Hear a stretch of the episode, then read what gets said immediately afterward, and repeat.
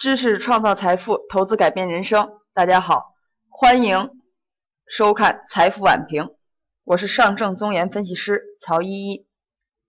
让我们看一看今天晚评的最主要的内容。那我们就是来讲一讲中国的黄金之路。在这个之前呢，我要说一下今天的盘面，因为这个也是我们的重点。用两句话来总结：沪指午后震荡回补，盘中呢曾经有一度翻红的痕迹，但日内的振幅呢仅有百分之一，最终小幅收跌零点三，结束端午节前这么短暂三天的交易，收报两千九百二十七点一六点，两市合计成交五千四百零一亿。在盘中，我指出的航空全景图概念、卫星导航搭载军工航天、通用航空，那么表现相对强势一些。但由于通用航空的缺席，所以并没有引燃大盘的情绪。目前依旧是缩量盘整，但相对于上一个交易日呢，它还是成交量是有所放大的。我们再来看一看。板块方面，我提出的中国卫星，像这种股票相对来说的回撤比例几乎都很小了。像稍微活跃一点的北斗星通涨停，那振兴科技也是涨停。再看一看航空，航空已经排到了第四位。中航动控、中航动力，我提出的这个中航机电都是有一个不错的涨幅。好了，大家已经把看到屏幕上方黄金概念排在了第十三位。那我们今天就来说一说黄金那点事儿。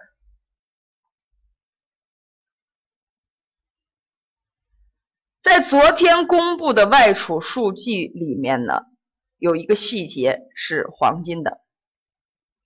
中国央行公布，中国五月末黄金储备为五千八百一十四万盎司，大约呢是一千八百零八吨这个数量，较前值呢维持不变。其实具体的呢，它这个黄金储备。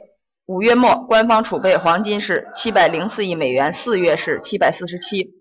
这个我强调一下，在剔除这个美元的升值影响之后呢，它目前来说应该是维稳的。大家都知道，外汇储备它其中就包括有黄金、现钞、国外的这个有价证券，包括国债、美国的国债，这是。一种它的投资途径，那外汇储备的意义呢？它是保证外部经济安全和进行全球一般扩张的一个武器。大量的外汇储备呢，能保证我们中国的国际收支不出现问题，拥有一个强大的支付能力。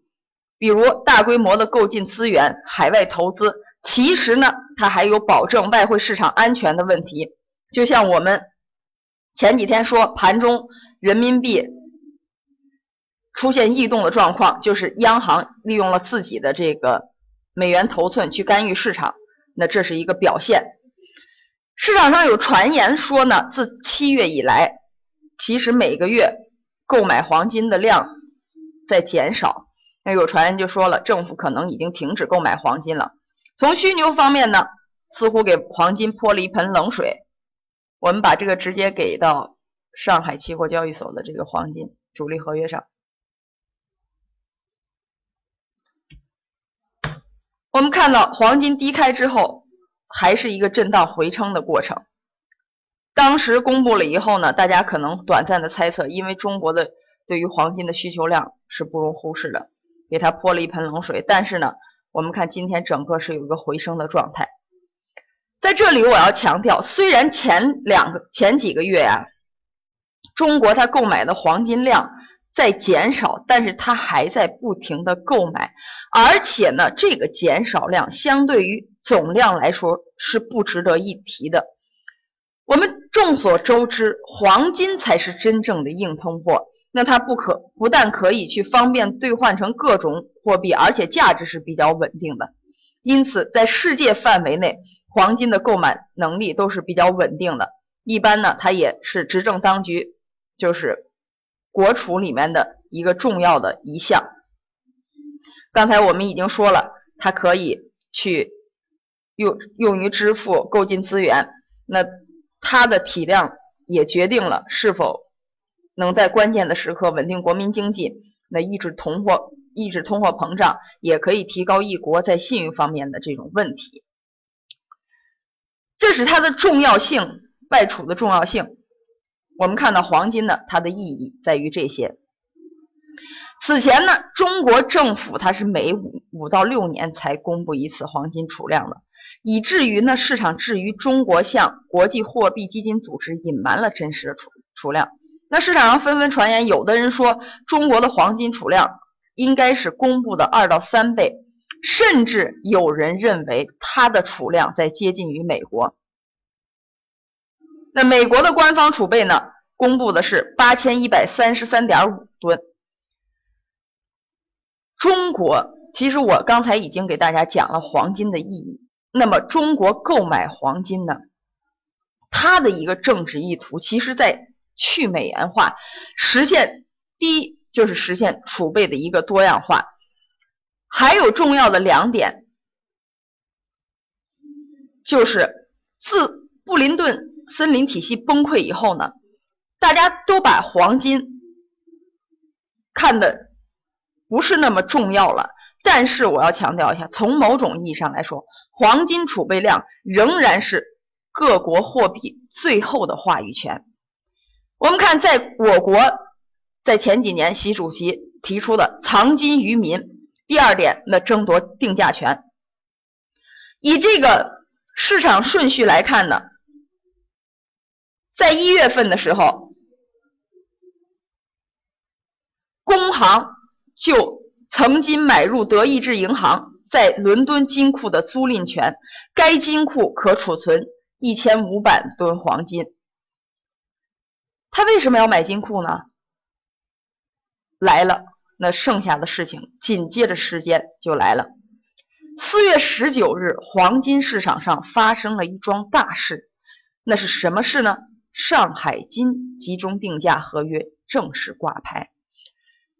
这是上海黄金交易所发布的全球首个以人民币计价的黄金基准价格。央行副行长潘功胜指出，上海金基准定价将成为全球投资者提供一个公允的、可交易的人民币黄金基准价格。在目前的市场，国际市场，它广广泛所用的定价标准依然是。从一九一一九年起，伦敦黄金公司定价公司每天发布两次的伦敦黄金定价盘。国际黄金黄金期货的定价中心在纽约，这两大市场都是以美元定价，定价为盎司，定价单位是盎司。首先，我们就看到了，那曾经呢，美国和中国这。美国一直是霸权地位，但是中国由于近年来的蓬勃发展，我们看已经开始要争夺话语权了。而且就像我刚才给大家分分析过的一样，最后的一道保障，现在我们用的信用货币，也就是纸币，最后的保障也就在于黄金。所以各国其实都要都在竞相去争夺这个黄金的定价，而且也在都在偷偷的。去储存黄金。那么我们看到了人民币黄金定价盘的推出，有助于让上海金、伦敦金以及纽约金形成三重三顶足鼎立的格局。那么参与上海金定价的机构呢，有国内银行、大型黄金企业，价格按照中国 AU 九九九。在这里我强调一下，这是大家耳中经常听到的万纯金。就是您在去菜百买东西的时候，可能听到这是万纯金，还有千足金等等这个概念，它更能体现出中国市场的一个需求，它并非是国际盘的变种，而且中国要发出中国的定价，定价权，进而呢去影响到国际上的，这是黄金的一个宏伟蓝图。自一月买下金库以后，在四月，我们看时间窗，四月十九日，上海金集中定价合约；五月十六日，工商银行旗下的工商标准银行与巴克莱银行达成协议，买入巴克莱银行在伦敦的金库。该金库可储存两千吨黄金，为欧洲容量最大的金库之一。尽管交易细节并没有透露。但伦敦黄金市场是目前全球最大的现货黄金市场。此举的意义在于买入入场券的一个概念。为什么这么说呢？它是要借着金库去进军国际贵金属市场。不仅此举不仅对工行意义重大，而且对于我国在争夺黄金定价权的路上一步一步的在。走向正轨，就像我当时跟大家说的，人民币国际化这种概念是一样的。所以呢，我们看工行此次购买的金库呢，可以存储存两千吨黄金、白金等等这些贵金属。这个金库呢是在二零一二年开设的，它是伦敦七个最大的金库之一。那么，如果要按现在的金价计算，这一金库放得下价值约九百亿美元的黄金，我们看看这个体量真的是非常大。说到黄金了，我们看一看黄金这两天的走势。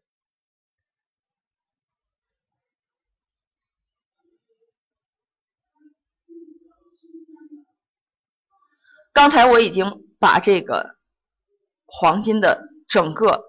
路程给大家详细的说了一遍。那么其实背后呢，中国强大起来，它目的也就是要说了算。不管我们看从哪个方面，人民币国际化、黄金的这个日走向日程等等一系列，都直指了中国的强大。那也就是说，像之前我在前几天给大家分析的，为什么美国要层层的给我们设障碍，层层的给我们设阻拦？也就是这个道理，它不允许我们真的去迈向国际化。那在未来的道路上，可能它还会出更多，因为美国它毕竟是一个金融帝国，它的历史是很悠久的，所以我们人民币包括我们的这个中国在国际上的这个地地位呢，会受到很多很多的牵绊。这就跟我们在做很多事情，我们虽然会遇到很多困难。就像股票交易一样，我们虽然有失败，但是这都不可怕。可怕的是我们认识到，我们这次错了，下次一定要改。那最终，股票交易是一场持久战，它不是说你买了一只股票，今天涨停了，然后呢？然后可是没有然后了。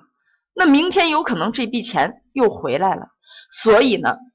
我在节目上反复强调的这个宏观逻辑，我也意在将我自己深刻的这些背后的逻辑去剖析给在听筒前的您，希望您能对我的这个整个的逻辑，大家慢慢的形成一个框架，进而去指导向交易。那未来的道路可能我们会走得更远。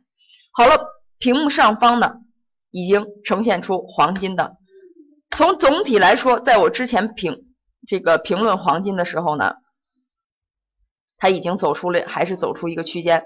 像我就拿恒邦股份来举例，恒邦股份现在已经遇到了一个强阻力，在这里我还是要说，那么黄金概念的股票呢，要参照黄金的期货盘去做。从美元我们来看。其实美元现在的一个下降、一个下行的这个通道呢，给黄金了，也给黄金了更多的这个下行的这个，哎，给黄金它的下行给了这个黄金一个支撑位。所以未来呢，可能黄金还会分批的阶段性的走出行情，这是很重要的一点，大家可以参照着黄金盘这个期货盘去做黄金。还有一点呢，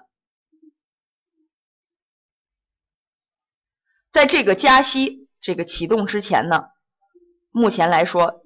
它的鸽派不管鹰派态度呢，只要它走的是下行通道以后，我们都可以去做这个黄金。还有一点就是贵金属，就比如说新概念的，之前我提出的，大家可以回看我之前的视频，看看我提出了哪几只股票。那么还有一种情况，也是我反复强调的，如果你有自己很熟悉的新概念板块当中的个股。也可以去积极参与，在美元走弱的情况下，贵金属将会有一个很好的表现。